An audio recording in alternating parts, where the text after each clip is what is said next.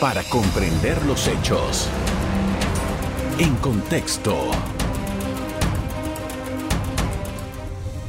Muy buenas noches, sean todos bienvenidos y ahora para comprender las noticias las pondremos en contexto. Los censos nacionales que se realizarán del 8 de enero al 4 de marzo de 2023 contarán con la figura del informante adecuado. El Contralor General de la República, Gerardo Solís, explicó que el informante adecuado tendrá el poder de dar la información a los empadronadores que deberán cubrir las 136 regiones censales del país.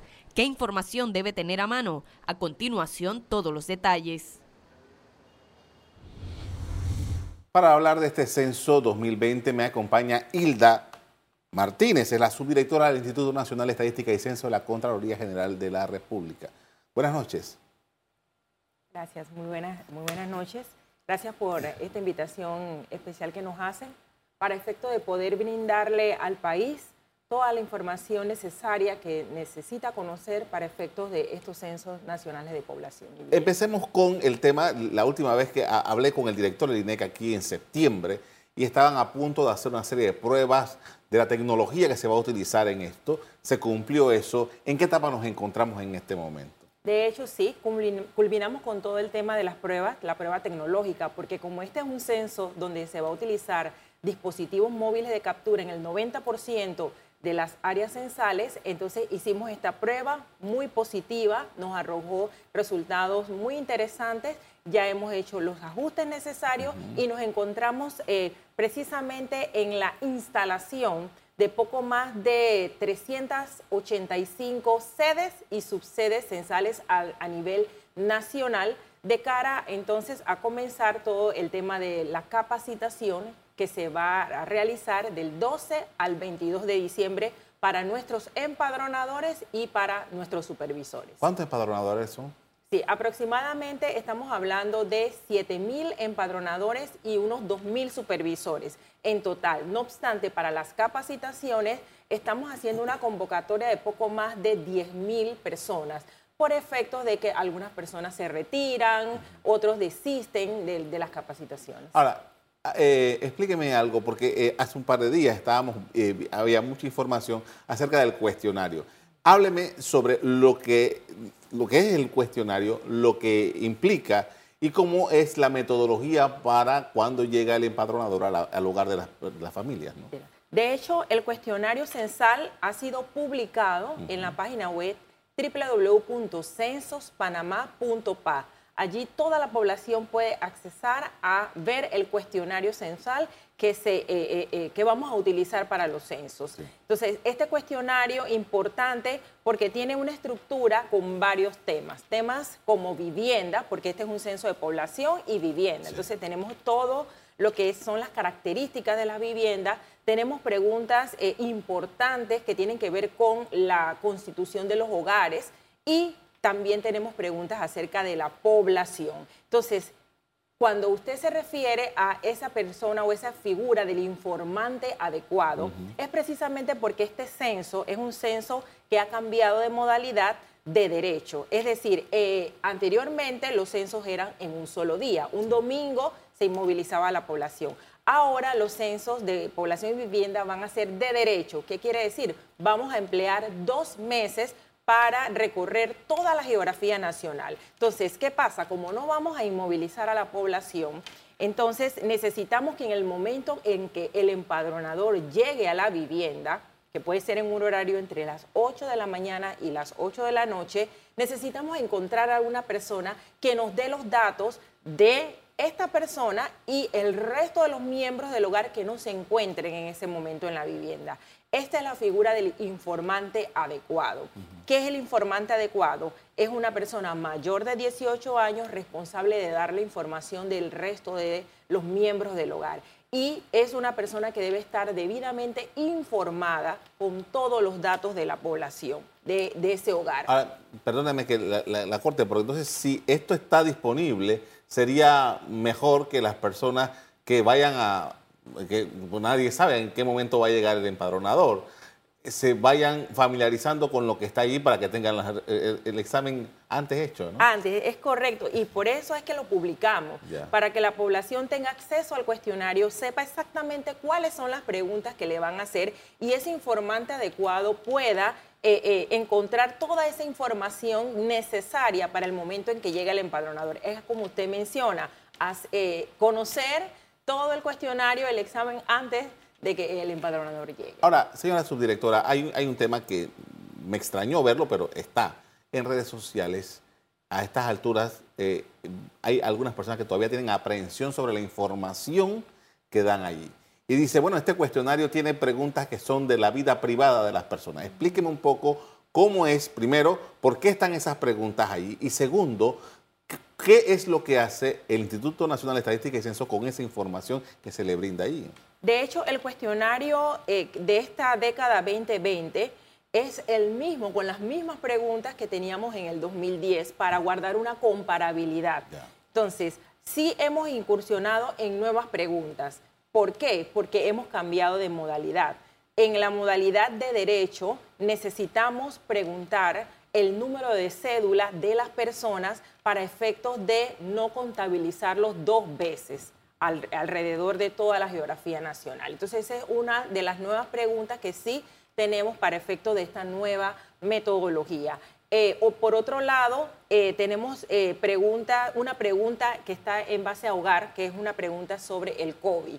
No si se vacunó o no se vacunó. No es la pregunta. La pregunta exacta es si alguna persona, miembro del hogar, ha sido diagnosticada por COVID-19. ¿Cuántas personas? Es lo único que se pregunta. Entonces es importante que la población entienda que toda la información que el Instituto Nacional de Estadística recoge a través de los censos, a través de sus encuestas, eh, regulares es información confidencial, está amparada por el secreto estadístico. El INEC no divulga ningún tipo de información ni traspasa bases de datos para efectos de identificar personas. Entonces la población debe estar eh, eh, clara, segura de que el instituto está garantizando un secreto estadístico en toda la información que brinde. Con esto vamos a hacer una primera pausa para comerciales. Al regreso seguimos hablando sobre los censos nacionales y todas eh, las, acciones que se están llevando a cabo para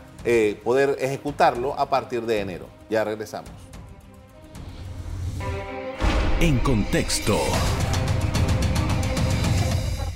Seguimos hablando con Hilda Martínez, y es la subdirectora del Instituto de Estadística y Censo de la Contraloría General de la República. Y en este apartado quería hablar sobre la metodología, porque usted me dice, efectivamente, estamos hablando de más o menos 57 días en los que se va a realizar el censo. Antes todos quedábamos detenidos en nuestra casa, no podíamos salir hasta que llegara y hasta que nos dieran un distintivo podíamos salir. Y ponían en la casa un rótulo que decía que empadronado. Eso ya varió.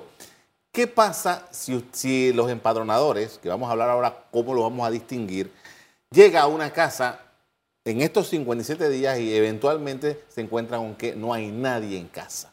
Eh, explíquenos la metodología en estos 57 días de censo. Exactamente, el empadronador eh, tiene una carga de trabajo entre 250 y 300 viviendas en este censo que vamos a hacer, como usted lo menciona, por 57 días. Nosotros hablamos de dos meses. Entonces, ¿qué pasa? El empadronador va a llegar a la vivienda, va a tocar la vivienda y si la vivienda no tiene eh, personas eh, presentes, lo que va a hacer el empadronador es que va a dejar una hoja de notificación. Esa hoja de notificación que va a tener, va a tener el número de teléfono de celular del empadronador, del supervisor y en consecuencia el número 510-2020, que es el del centro de llamadas. ¿Para qué? Para que la persona en el momento en que vea la hoja de notificación llame a ese empadronador, a ese supervisor o al centro de llamadas para concertar una cita y decirle, yo te puedo atender en tal fecha, tal día, a tal hora, a esa hora puedes venir y yo te doy la entrevista. Entonces, esto es muy importante, esta hoja de notificación. Y con el tema de la seguridad, justo yo vengo eh, uniformada con el suéter que va a utilizar el empadronador, que es este color.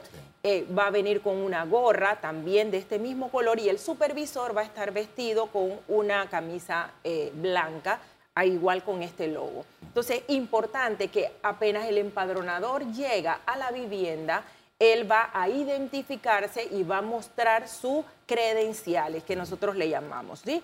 Va a venir con este cintillo, las credenciales, y la persona, el informante, puede verificar eh, la autenticidad de esas credenciales en www.censospanamá.pa verificación. Entra, pone el número de la cédula de la persona y allí le va a aparecer el número de la cédula, la foto de la persona y le va a aparecer si es un empadronador o un supervisor. Ahora, ustedes han hecho ya las pruebas, como usted nos explicó en el segmento anterior. ¿Cuánto tiempo dura el cuestionario? El cuestionario tiene un promedio de 45 minutos para, eh, para cuatro miembros del hogar. Hay preguntas que no se le hacen a toda la población, porque dependiendo de los tramos de edad, así mismo se hacen las preguntas. Pero entonces, en la medida en que el informante adecuado tenga los datos de la población, de todos los miembros del hogar, en esa misma medida el cuestionario fluye muchísimo más rápido para efectos de completar la, la entrevista. Bien, esto entiendo que se van a utilizar tablets para llenar la información o estamos hablando de físico? ¿Cómo es el asunto? Eh, en el 90% de todas las regiones censales, nosotros hemos dividido el país en 136 regiones censales. En el 90% de estas regiones censales vamos a utilizar lo que hemos denominado un dispositivo móvil de captura o un celular. Es un celular, no una tablet, es un celular en el 90% y en el otro 10% restante vamos a utilizar un cuestionario en papel, así como el que tengo yo acá, para efectos de que pueda hacerse el empadronamiento. Una pregunta, porque eh, eh, sabemos que eh, eventualmente la tecnología que depende de las redes que no se ven, pero que están allí, puede en algún momento fallar y tal y cual, la comunicación se cae, qué sé yo. ¿En eso qué se ha previsto? Eh, precisamente con la prueba tecnológica que hicimos en el mes de septiembre para probar toda la robustez de nuestros sistemas informáticos, nos indicó que nuestros dispositivos están debidamente habilitados y son suficientemente robustos para almacenar la información de toda la carga de trabajo de ese empadronador. Incluso si no tiene eh, alguna red de servicio Wi-Fi o data, se almacena toda la información y una vez que el empadronador llegue a una sede censal o a una subsede, entonces esa información se, eh, eh, se transita hacia nuestros servidores. Eh, como, como quiera que son dos meses de trabajo que se va a hacer, ¿ustedes tienen contemplado información que va a ir saliendo antes de ese periodo o habrá que esperar que se concluya con todo eso? Nosotros tenemos, eh, cuando se refiere a información, es datos, por ejemplo, ya eh, eh, resultados preliminares. Nosotros tenemos previsto entregar resultados preliminares en julio del 2023, no antes. Sí, porque tenemos los meses de enero y febrero para recoger toda la información. Viene entonces todo el tema del procesamiento y en julio del 2023 entregamos resultados preliminares de la estructura de la población por sexo, por edad y esto, provincias y cada una de las desagregaciones geográficas. estamos hablando de que este es un censo para medir en, cuanto a población la cantidad de residentes que tiene el país. Eh, ¿Qué pasa con los migrantes? Por ejemplo, nosotros tenemos una, estamos sumidos en una crisis de hace ya varios años de personas que entran por la selva del Darién, se quedan un tiempo aquí y después siguen su camino hacia Centroamérica. ¿Qué pasa con esos individuos? Nosotros tenemos como parte de esta metodología, esta modalidad de derecho, eh, el concepto de residencia habitual. Vamos a eh, empadronar a los residentes habituales. De, ¿qué, ¿Qué quiere decir eso de residencia habitual? Esto, donde usted pasa la mayor parte del tiempo, donde usted vive o reside la mayor parte del tiempo. ¿Qué pasa con los inmigrantes? Si son personas que están en tránsito, no son sujetos de estudio para efectos de este censo de derecho. No obstante, hay algo muy importante. Si hay personas extranjeras que residen habitualmente en nuestro país, nosotros vamos a empadronarlos, no obstante no vamos a estar eh, preguntando acerca de su estatus migratorio. Esto es muy importante que la población lo, lo entienda, lo conozca y sobre todo los extranjeros que residen aquí en Panamá, que no vamos a estar preguntando estatus. ¿Qué pasa en el caso de que, bueno, yo soy de Filipinas y tengo mi mamá que me está visitando y se va a quedar seis meses en Panamá legalmente como visitante por seis meses aquí? Y le va, le va a tocar parte de sus seis meses, dos, estar aquí en Panamá. ¿Qué pasa con esa persona? Si esa persona eh, está pensando quedarse por, este tiempo, más tiempo, seis meses, un año, entonces esa persona sí necesita ser empadronada. Pero si esa persona, su proyección es salir del país en dos o tres meses, entonces ya esa persona, esa madre, ya no es sujeto de estudio. Con esto vamos a hacer otra pausa para comercial. Al regreso seguimos hablando sobre el censo. Ya volvemos. En contexto. Continuamos con Hilda Martínez, ella la subdirectora del Instituto Nacional de Estadística y Censo de la Contraloría General de la República. Y en cuanto al informante adecuado, usted mencionaba hace un rato que tiene que ser un mayor de edad. Este mayor de edad debe ser capaz de contestar todas las preguntas del cuestionario.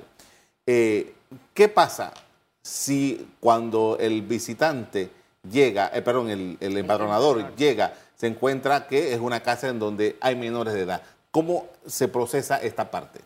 Exactamente, podemos encontrar eh, varios escenarios. El escenario ideal sería que nosotros llegáramos y estuvieran todos los miembros del hogar esperándonos, pero no es así porque no vamos a inmovilizar a la población. Entonces, ¿qué pasa? Si encontramos, eh, si el empadronador en el momento en que llega encuentra menores de edad, va a dejar una hoja de notificación para efectos de que una persona adulta responsable pueda llamar y concertar una cita. No vamos a empadronar en este caso a esa vivienda todavía, pero sí le vamos a dejar una hoja de notificación. Otro dato, eh, es eh, una obligación anotarse en el censo, quiero decir que mis datos consten en el censo. ¿Qué pasa con la información que no se capta de alguien, de un residente regular del país? Exactamente, la ley, eh, la ley 10 del 22 de enero del 2009 hace eh, obligatorio el brindar la información eh, de cada una de las personas naturales o jurídicas que habiten este país para efectos o trámites estadísticos. Entonces sí es importante esto, eh, este tema de la obligatoriedad. No obstante, nosotros hizo, hay multas incluso si la persona se niega o incluso entidades jurídicas se niegan a brindar la información estadística. No obstante, nosotros apelamos más que todo es al compromiso ciudadano, a este proyecto de país que a todos nos beneficia obteniendo una data de cuántos somos, dónde estamos y cómo vivimos para efecto de programas, para efecto de, las escuelas que son necesarias, los puestos de salud. Por eso es que la información que nos pueda brindar eh, la población es sumamente importante y no queremos de repente llegar al tema de que no, te voy a poner una multa porque no me quisiste dar un eh, eh, Le pregunto esto porque, eh, ¿qué pasa? La experiencia que, que, hemos tenido antes, por ejemplo, si usted salía el día del censo y usted no estaba identificado, que ya se había empadronado, un policía lo podía conducir. Eso no va a pasar ahora. No, no va a pasar porque este es un censo de derecho. En el censo de derecho, obviamente no estamos inmovilizando a la población. La población va a seguir haciendo todas sus actividades regulares y por ello es que la figura esta del informante adecuado toma una importancia muy grande para este censo. Entonces es importante este, este ¿Estas respuestas son una declaración jurada? ¿o no? Vamos a decir que eh, es una declaración que está amparada en un secreto estadístico. Todo lo que nos digan ustedes... Pero tiene que ser cierto. Sí, correcto. Eso tiene que ser cierto, porque eh, eh, apelamos precisamente a eso, a que la población nos dé los datos veraces. ¿sí? No queremos de repente que la población nos, nos esté inventando. Queremos que los datos sean reales, porque así mismo entonces nosotros las publicaciones que vamos a hacer todas agregadas, no identificando casos individuales, van a ser lo suficientemente robustas para poder gestionar todo el tema de los programas. Ahora, eh, estamos hablando de que en el ritmo de trabajo, en esta, en esta movilización, eh, eh, van a trabajar de corrido los siete días de la semana. Esta, esto que, usted mencionaba, de 200, 300 personas por casas, por empadronador, es eh, diario, es, eh, el fin de semana se suspende o, o, hay una carga mayor el fin de semana. Explíqueme. Sí, esa dinámica es muy interesante porque definitivamente el empadronador va a tener entre 250 y 300 viviendas en todos los dos meses de recorrido. Él va a estar recorriendo diariamente. Nosotros hemos definido que ese empadronador y supervisor va a tener un día de descanso para efecto de que pueda esto reposar. Entonces, sí, no obstante, eh, no va a ser como en el censo del 2010 en donde usted veía, por ejemplo, a los cinco empadronadores junto con su supervisor. El empadronador va a ir esto, eh, abordando las viviendas de acuerdo a su carga de trabajo. Entonces es importante que, mencionemos este aspecto. Bien, eh, uno de los elementos que estaba, eh, cuando se anunció todo esto, era que se tiene proyectado con esta información la actualización cartográfica del país. ¿Cómo, cómo, cómo, cómo entendemos eso? La actualización cartográfica, de hecho, es una actividad presencial. Antes de que nosotros eh, lleguemos al operativo de campo, ya nosotros tenemos eh, mapeada todas las estructuras, todas las viviendas a través de la actualización cartográfica. ¿Qué pasa? Cuando llegamos al censo, esa actualización se va eh, esto, ajustando. ¿Por qué? Porque la, la cartografía es dinámica es dinámica. Entonces, es posible que la actualización cartográfica que tenemos nosotros y que dicho sea de paso va a estar en los dispositivos para eh, los empadronadores, nos diga que en este lugar hay 100 viviendas, pero por el crecimiento habitacional, cuando lleguemos al censo, podamos tener 110, 120 viviendas. Igual van a ser contabilizadas porque este es un censo de vivienda también. Eh, eh, para un poco entender, poner en contexto, por ejemplo, nosotros hemos visto eh, en, la zona esta de Arraiján y La Chorrera, lugares que antes eran potreros, y grandes latifundios allí, incluso hasta silvestres, que de repente se convirtieron en una urbanización, después dos, tres, cuatro, que cambian, me imagino que de 2010 esta parte ha cambiado totalmente esa, esa, esa, esa zona. Eso, para los efectos de esto, ¿qué es lo que descubre y qué es lo que debe ocurrir en el sector público con este, este cambio en una zona como esta? Nosotros incluso tenemos esto, imágenes satelitales que nos han permitido hacer una actualización de esas zonas previo al operativo censal. Entonces, también tenemos protocolos precisamente para abordar estas eh, zonas de crecimiento exponencial. Dicho sea de paso, Panamá Oeste, este, eh, para este censo va a ser primera vez que la vamos a contar como una provincia. Y es todo un reto porque sabemos las dinámicas que hay a nivel de esta provincia en específico. Entonces, todas estas eh, eh, eh, actividades cartográficas, todas estas zonificaciones, el Instituto Nacional de Estadística las tiene previsto precisamente para posteriormente tomar esas bases de datos, esas regionalizaciones y entregarlas a las instancias que generan políticas públicas a nivel del el tema habitacional. Debido al COVID, esto se ha retrasado tres años. Eh, el, el censo, el próximo censo va a ser en el 2030 o en el 2033? Es una interesante pregunta. Nosotros, eh, eh, Panamá, junto con otros países como México, por ejemplo, teníamos una tradición de censo cada 10 años. Lamentablemente, pues por la pandemia y por otras situaciones no pudimos realizarlo. No obstante, nosotros queremos seguir manteniendo esa tradición posterior.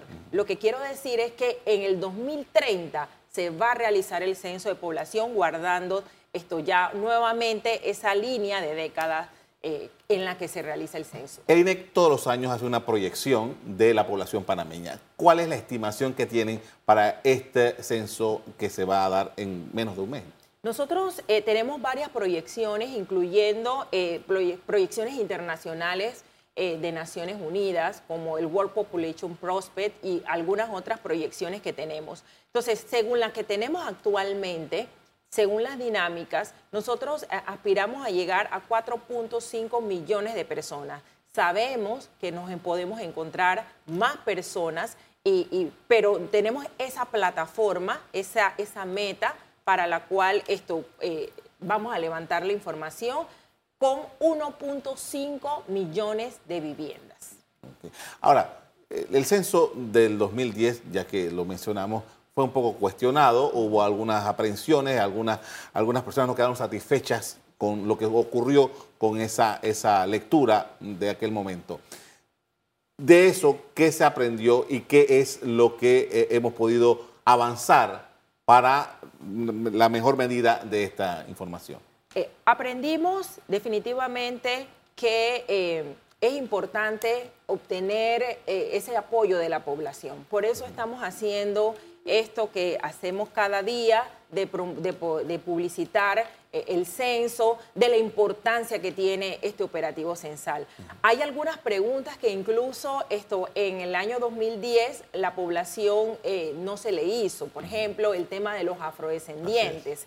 Eh, dijeron, no me hicieron la pregunta. Esta vez nosotros apostamos primero a una capacitación de altura para cada uno de nuestros empadronadores y supervisores para que pueda hacer este tipo de preguntas que son un poco sensitivas y que toda la población entienda que para este censo vamos a estar preguntando el autorreconocimiento étnico indígena y afrodescendiente. Y es una pregunta que se le va a hacer a toda la población sin excepción. Le agradezco mucho por habernos compartido esta información, muy amable.